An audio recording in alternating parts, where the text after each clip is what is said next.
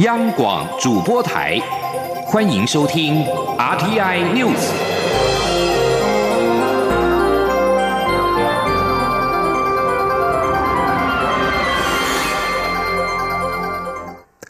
各位好，我是主播王玉伟，欢迎收听这节央广主播台提供给您的 RTI News。今天是二零一八年十二月六号，新闻首先带您关注：美国前总统小布希五号在校内交织中送别父亲前总统老布希，表示人们会怀念父亲的正直、真诚与善良。最后更哽咽表示，愿最棒的父亲与早夭的妹妹及不久前去世的母亲团聚。美国前总统老布希在十一月三十号辞世，享受九十四岁。国葬仪式五号上午于华府国家大教堂举行，包括现任总统川普夫妇以及前总统奥巴马、克林顿及卡特都协同夫人出席悼念。小布希悼念父亲时提到，老布希教会他特别的一课，就是身为总统，以至诚为国服务，以勇气领导国家，还有以慈爱之心为国为民奋斗的意义何在？老布希的丧礼让政治立场分裂的华府政界人士难得有平静齐坐的一天，观察其中的微妙互动，则有亲疏远近的奥妙分别。像是小布希到场之后，与川普夫妇及其他现任总统伉俪一一握手，但是小布希只有在和前第一夫人蜜雪儿奥巴马握手时，悄悄递上了看似是喉糖的物品，只见蜜雪儿笑着收下。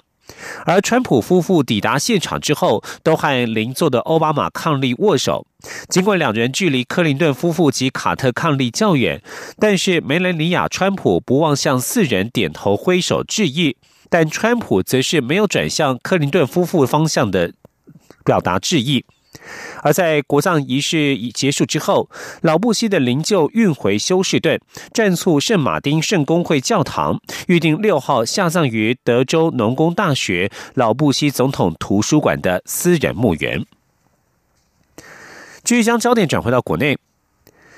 民进党在九合一选举遭遇挫败，行政院长赖清德请辞获得未留，但是党内近来传出赖清德将在总预算案通过之后再度请辞。赖清德五号晚间透过行政院发言人回应表示，没有人可以代表他。行政院发言人古拉斯尤达卡在。五号晚间表示，赖清德十一月二十六号召开记者会，宣布继续留任时，已经表达留任就是希望协助稳定政局，继续推动政务。对于近来有关赖清德未来动向的揣测，赖清德透过古拉斯表示，其实没有人可以代表他。古拉斯表示，赖清德的去留是由蔡英文总统和赖清德本人决定。外界过多的揣测，可能会让民众担心政务是否可以持续稳定推动。古拉斯说：“自从赖辛德决定留任之后，行政院持续推动政务，包括通过新经济移民法，提出鼓励台商投资方案。而在今天的行政院院会，也预计会通过废止电业法第九十五条第一项，以及讨论二零三零双语国家政策等等。”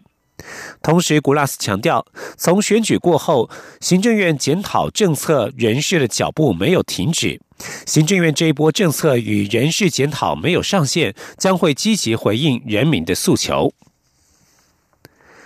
而在党政焦点方面。民进党中执会五号通过了台北、台中两区立委补选提名征召办法，将授权立委补选提名协调小组进行征询与协调，评估选举的整体条件，产生单一适当人选之后，再建请党主席征召提名。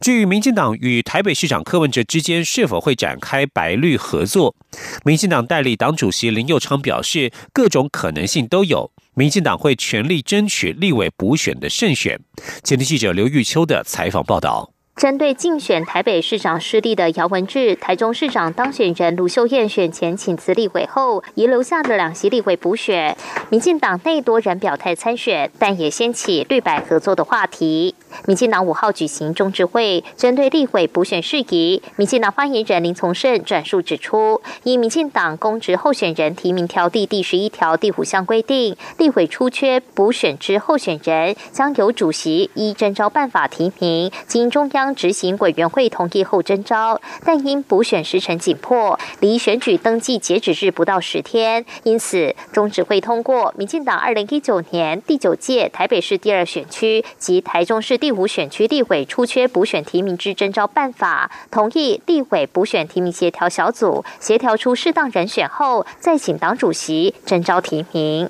一通过之征召办法征询协调。评估选举整体条件，产生单一适当人选后，建请主席征召提名之。至于外界关注民进党是否会与国党籍的台北市长柯文哲绿白合作，民进党代理党主席林佑昌在中执会前受访时表示，各种可能性都有。各种可能都有了哈，那党内的同志大家都非常有智慧哈，我想请放心，呃，我们一定会全力的来争取啊这两席补选的一个胜选。不过林从胜会后转述指出，中执会上并没有讨论到绿白合作的问题。事实上，立委补选提名协调小组日前已经开始征询有意参加立委补选者的意见。台北市共有六位党员表态有意参选，台中部分则有五人有意参选。中执会通过相关提名办法后，希望赶在十二日决定提名人选。中央广播电台记者刘秋采访报道。另外，民进党中执会五号通过党主席补选的相关日程，确定将在十二月十号到十四号办理党主席补选登记，明年一月六号举行党员投票。另外，中执会也通过决议，待新任党主席就任之后，将召开执政新阁会议。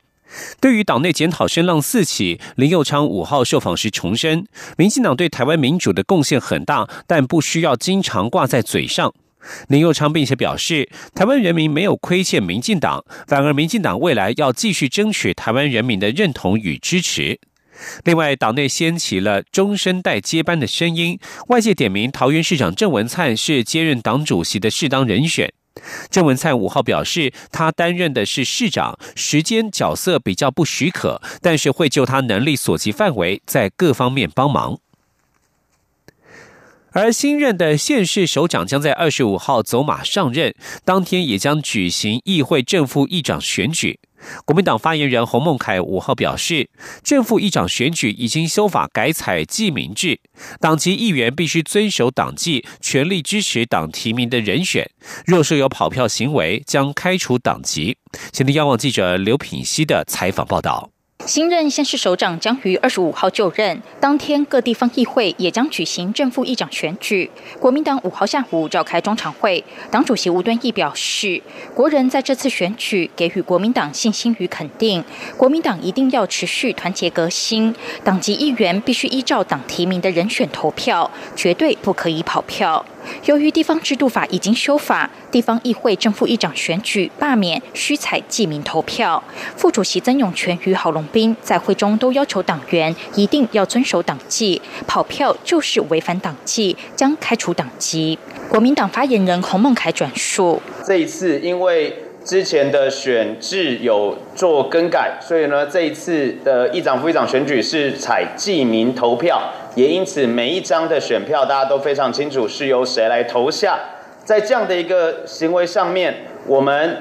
国民党提名的正副议长人选，绝对要请所有的党籍议员都要全力支持，不能跑票。一有跑票的话，就是违反党纪，以开除党籍来处分。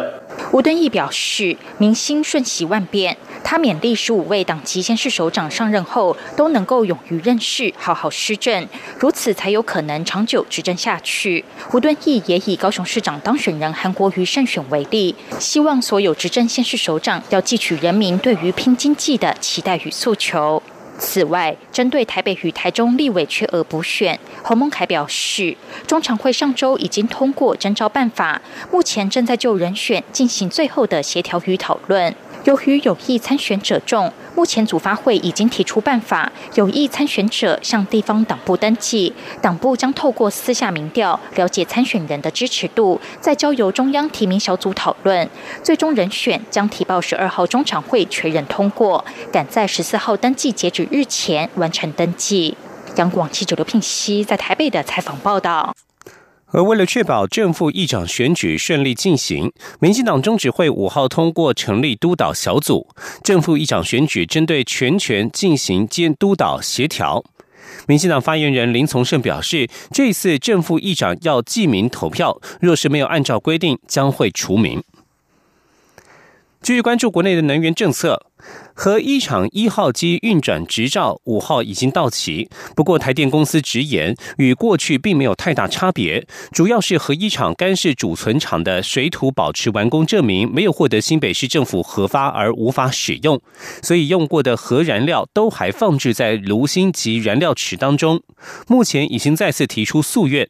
原能会受访时表示，让核燃料放在更为安全的干主地区有其必要性，难以理解新北市政府反对干式储存的理由，呼吁新北市政府积极办理核一、核二厂干式储存设施的相关审查作业。前天记者杨文军的采访报道。位于新北市石门区的台电核一厂一号机运转执照五号到期，这是台湾首座以核能发电运转，也是第一座走入除役阶段的核能机组。不过，台电公司二零一三年新建完成的用过核燃料干式储存设施，因为新北市政府迄今尚未核发水土保持完工证明而无法使用，所以用过的核燃料都还放置在炉芯及燃料池中。目前正透过诉愿程序，派新北市政府支持，以利后续的除役作业。原能会受访时表示，根据日本福岛事件经验，福岛核电厂的干式储存设施虽然因为海啸造成厂房受损，但是干式储存互相仍然安全，维持正常功能。另外，国际原子能总署也认为，干式储存相对于湿式储存是较安全的储存技术。无论用过核燃料持续放在反应池及燃料池，或未来移到干式储存设施，都在相同的核电厂区内。选择更为安全的干除方式有其必要性。原能会难以理解新北市政府反对干式储存的理由，请新北市政府积极办理核一、核二厂的干式储存设施相关审查作业。原能会核管处副处长李启思指出，核燃料无法退出，就只能比照运转中的核电厂进行管制。但不管核燃料放在哪里，原能会都会确保其安全。他说。我原来会唯一确定的就是说，你即使放在炉心里面，或者是你放在燃料池，或者是你放在干储，我原能会都会要确定它是安全的。因为现在在后面干储它没办法用，台电公司还要还是必须积极的跟新北市去沟通协调，那这个当然就会影有点影响到后续的除役的时程。至于新北市政府担忧干式储存厂可能成为最终的处置场所，原能会表示，已于核一厂除役计划审查决议要求，核一厂低放射性废弃物储存设施及用过核燃料干式储存设施均不得转作最终处置场所。台电公司已规划未来将移至集中储存或最终处置设施，并无新北市政府所称的干式储存设施可能成为永久储存厂的疑虑。中央广播电台记者杨文君台北采访报道：针对原能会与经济部只和一场厨艺卡关在新北市，新北市府表示，台电擅自变更工程项目，审查委员会要求的部分都未修正，台电应重新提出审查。而新北市长朱立伦也重申以理性态度面对核能，新北市不反对干式储存，但是必须按图施工。而新北市长当选人侯友谊也对核一厂厨艺提出三点质疑，包括室外干煮设施有无按图施工，核一厂厨艺环评为何仍在环保署小组审查，尚未送入环评大会，以及台电能否说服专家学者对厨艺环环评的安全疑虑。瑞士宝盛私人银行发表报告指出，在亚洲十一个城市当中，以上海的高端奢华生活成本最高，至于台北则是排名第五。瑞士宝盛三号在官网刊登二零一八年亚洲财富报告，除了连续八年探讨亚洲各地的高端生活成本以及财富趋势之外，也表示今年以美元计价的生活方式指数比去年增加了百分之二点九，创下有史以来最高的增长率，主要是受惠于全球经济不断成长，而且富裕人数持续增加所推动。这项指数追踪了十一个亚洲城市在二十二项奢侈品的支出，包括了雪茄、女鞋、男士套装、手表、施打肉毒杆菌、酒类、海外留学、汽车以及商务舱机票等等。在指数追踪的十一个亚洲城市当中，上海的住院、名表、女士提包、葡萄酒等项目都是在亚洲当中最昂贵的，而新加坡则是排名第二，香港则是由榜首跌至第三名，东京排名第四，台湾第五，至于吉隆坡则是亚洲生活成本最便宜的城市。报告指出，随着中国经济放缓。明年全球奢侈品的消费是否将下滑，疑虑将会增加。这里是中央广播电台。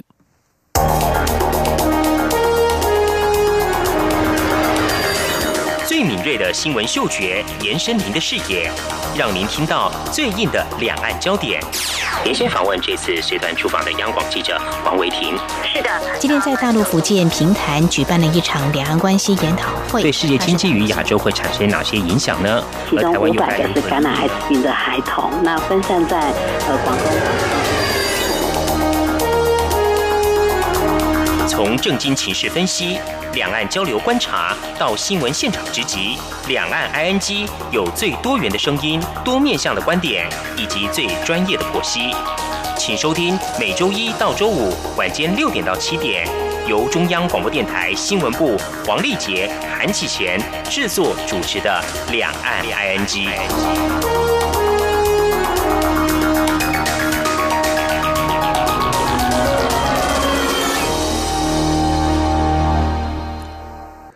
各位好，我是主播王玉伟，欢迎继续收听新闻。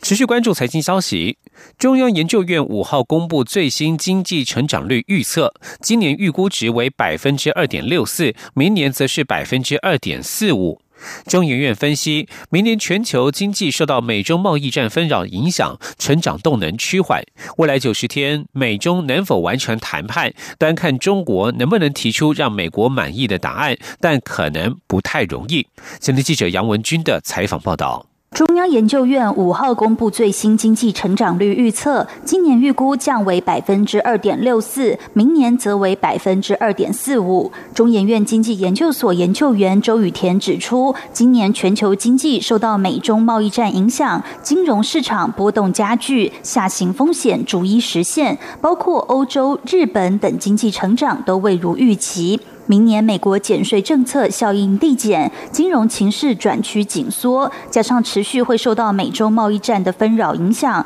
成长动能趋缓。周雨田也提到，尽管 G20 美中暂时达成协议，紧张局势暂缓，但长期来看没有解除威胁。周雨田分析，美国的要求是非常重大的变革，中国大陆不容易在三个月内提出一个让美国满意的答案。但谈判本来就是来来回回的过程，能不能争取到不那么严厉的制裁，端看中国大陆的智慧。他说：“这三个月啊，大陆能不能啊提出来一个让美国能够满意的一个答案？我我觉得是不容易啊，但是。”反正他们就是要 try 这个，呃，谈判啊，本来就是就说你增我减啊，就是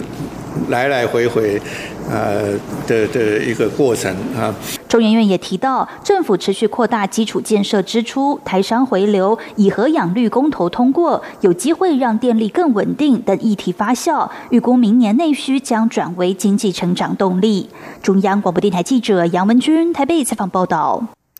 另外，行政院主计总处五号公布了十一月份消费者物价指数 CPI 年增率是百分之零点三一，创下十三个月以来的最低涨幅。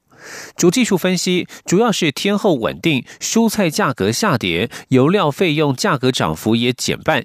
加上烟税影响降低，让物价涨幅趋缓。整体而言，物价仍然是温和平稳。今天记者杨文军的采访报道。主计总处五号公布十一月消费者物价指数 CPI 年增百分之零点三一，创十三个月来最低涨幅。主计处分析，这次物价涨幅趋缓，主要有三大原因：一是天后稳定，蔬菜供给增加，价格下跌约二成二，创十三个月来最大跌幅；二是油料费涨幅减半，仅年增百分之七点六二；三是去年烟税调涨因素逐步淡化。主计总处专门委员。徐建中说：“好，香烟我们之前一直都在提到这个因素，就是香烟其实是这一年来它那个物价上涨的主要的推力哈。那现在已经慢慢淡化了。上个月的话，它是涨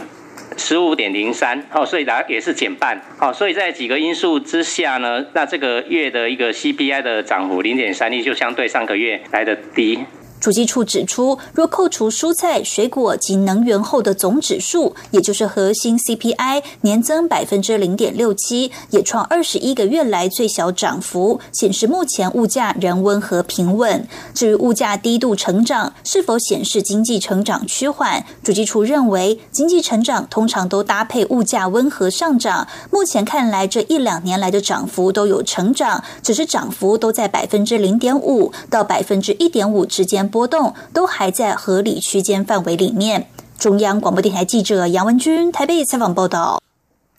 耗资新台币近六十一亿元，由文化部出资，台北市政府新建营运的台北流行音乐中心五号举行的主视觉暨前导影片公布记者会，而这也是北流音乐中心首播的正式活动，宣告亚洲华语流行音乐新地标即将在二零一九年诞生。先听央广记央广记者江昭伦的采访报道。位于捷运南港站与昆阳站之间的台北流行音乐中心，是国内首座以流行音乐主题创建的复合型园区。历经十年筹划，工程新建后，将于二零一九年四月验收完工。前置活动也开始动了起来。第一波就是公布北流 CIS 主视觉与前导形象影片，由知名设计师方旭中以及曾与天王天后合作的动画团队操刀，希望擦亮北流音乐中心的形象。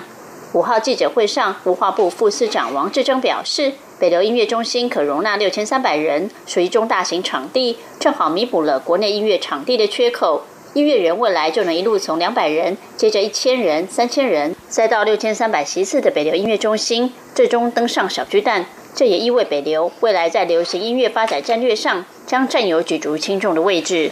北市副市长陈景俊也强调，北流音乐中心包含表演厅、流行音乐文化馆。以培育台湾年轻音乐人才为目标的产业区，未来启用后将使得国内流行音乐产业链更为完整，有助于向国际推展台湾的流行音乐文化实力。陈景俊说：“我希望说，透过这个产业产业链，在这个中心做一个连接，然后把全台湾整个一个音乐人才跟文化人才在这边呢做一个集中培养，然后在这边创作到推广到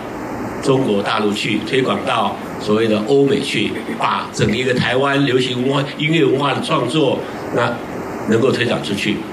依据市府的规划，北流音乐中心表演厅将率先于明年二月完工，四月底为配合验收作业，举行对外公开测试性演出，预定第四季开馆试营运。中国电台记者张昭伦台北采访报道。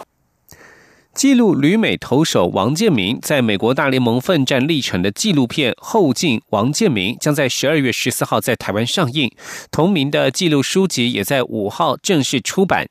整部片子耗时四年拍摄，记录下王建民如何从棒球生涯谷底克服伤痛到重返大联盟的过程，以及家人对他的期许，赚人热泪。请您央网记者郑祥云、江昭伦的采访报道。旅美投手王建民在美国大联盟洋基队写下的辉煌成绩，曾是台湾人共同的美好记忆。对很多人来说，这或许已经是过去式。但导演陈维阳不这么认为，反而借由拍摄纪录片《后进王建民》，告诉球迷更多关于王建民再起的故事。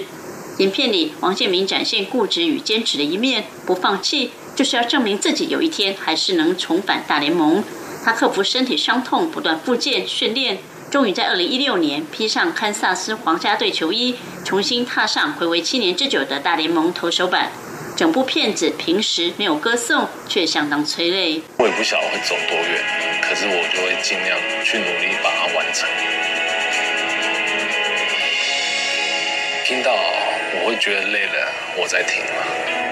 王建民在片中也谈到，自己从来不喜欢媒体冠上的台湾之光虚名，他认为自己只是一个会投球的王建民而已，没有什么了不起。因此，刚开始并不接受拍摄纪录片的建议，后来被说服了，希望能透过自己的故事鼓励更多人。导演就试着说服我说来拍纪录片嘛，那自己觉得说不是那么重要的一个人嘛，那经过经纪公司讨论，就是说你可以用这部片让大家看到，留下更多好的印象，去鼓励下一代的选手的。纪录片也难得拍摄了王建民与家人朋友相处过程，以及老婆爸妈的期许，让王建民自己看了都很感动。我要一个看吧。我希望他去打，可是我也希望他不要错过家庭这么多。导演陈维阳说：“拍摄过程中真的感受到王建民的毅力，也希望这样的精神可以借由影片凸显出来。一开始当然也是在渐渐在熟悉他嘛，然后呃到后来就是越来越熟的时候，其实你会发现他其实他的人就是就是从一而终，然后我会觉得就是这个精神是应该要被记录下来。”陈维阳说：“四年拍摄时间，旅行距离超过二十一万英里，足足绕地球七圈半。这段旅程虽然长，但比起王建民走过的棒球路还差得很远。希望这样的一部纪录片可以鼓励更多人勇敢追求梦想。”中国电台记者郑祥云、江昭伦台北采访报道。文教消息。教育部在五号举办社会教育贡献奖颁奖典礼，表表扬十六人及十六个团体。今年最年长的获奖者是九十二岁的刘成言，他在嘉义市政府与荣民医院担任志工三十多年。刘成言表示，他现在身体还很好，将会继续的做下去。另外，多年来致力于提升东南亚移工权益的廖云章，今年也荣获社教贡献奖。今天记者陈国维的采访报道。社会教育贡献奖颁奖典礼在中正纪念堂演艺厅举行，开场表演特别由团体奖得主罕见疾病基金会组成的乐团带来歌唱演出，格外温馨。今年共有三十二个团体及个人获奖，其中在嘉义开西药房的刘成言，从五十几岁开始，在顾店之余就会去当志工。三十多年来，他时常在公园为早起运动的民众量血压，并号召大家整理公园环境，也到医院协助病病人填资料表。他的女儿刘美秀也在他的鼓吹之下，至今也当了三十多年的职工。刘成言说：“能帮助人家，让他感到很快乐。打做社会工课吼，大家都爱做啦，吼看袂使吼，咱拢爱做，做会到啦，做会到就爱做啦。咱若做会到，我即阵孙年是九十二岁来讲吼，我身体也够好好咧吼，啊会当做会到的工课，我拢要做啦。”灿烂时光东南亚主题书店共同创办人廖云章，近几年为东南亚移民劳工提供免费母语书籍借阅服务，并在台北车站举办行动图书馆，增加移工们阅读母语书籍的机会。廖云章表示，东南亚移工在台湾的工作环境这几年已经改善很多，未来要强化的是如何让这群移工朋友更加融入台湾社会，而且不要被特别对待，而是平等对待。我觉得大环境来说，其实。是真的友善蛮多的。其实从他们的名称，就过去叫做外劳，现在叫做移工；过去叫外籍新娘，现在我们会说他是新住民。然后还有很多的政策，让他们学习语言或者文化，或者甚至是对于假期，就提倡要让他们放假这个意识，我我觉得都很大的改善了他们在台湾生存的状况。今年社教贡献奖的终身奉献奖颁给现年六十三岁的金门农工餐饮管理科主任张杰新。他常年对金门在地餐饮人才的培育及学术交流不遗余力，进而改变社区餐饮业的服务品质，并积极参与金门县政府各种产业政策相关事务，对金门的经济发展贡献良多。中央广播电台记者陈国伟台北采访报道。国际消息。法国总统马克宏就任一年多以来，坚持政策，不随民意调查支持率降低而改变改革立场。但是，反对调整燃油税的黄背心运动越演越烈。在抗议三个星期之后，政府罕见做出让步，宣布缓涨。马克宏竞选期间及就任之后，多次强调要彻底改变国家，改革必然不会少。数项新措施都有新团体上街抗议，政府都坚守政策。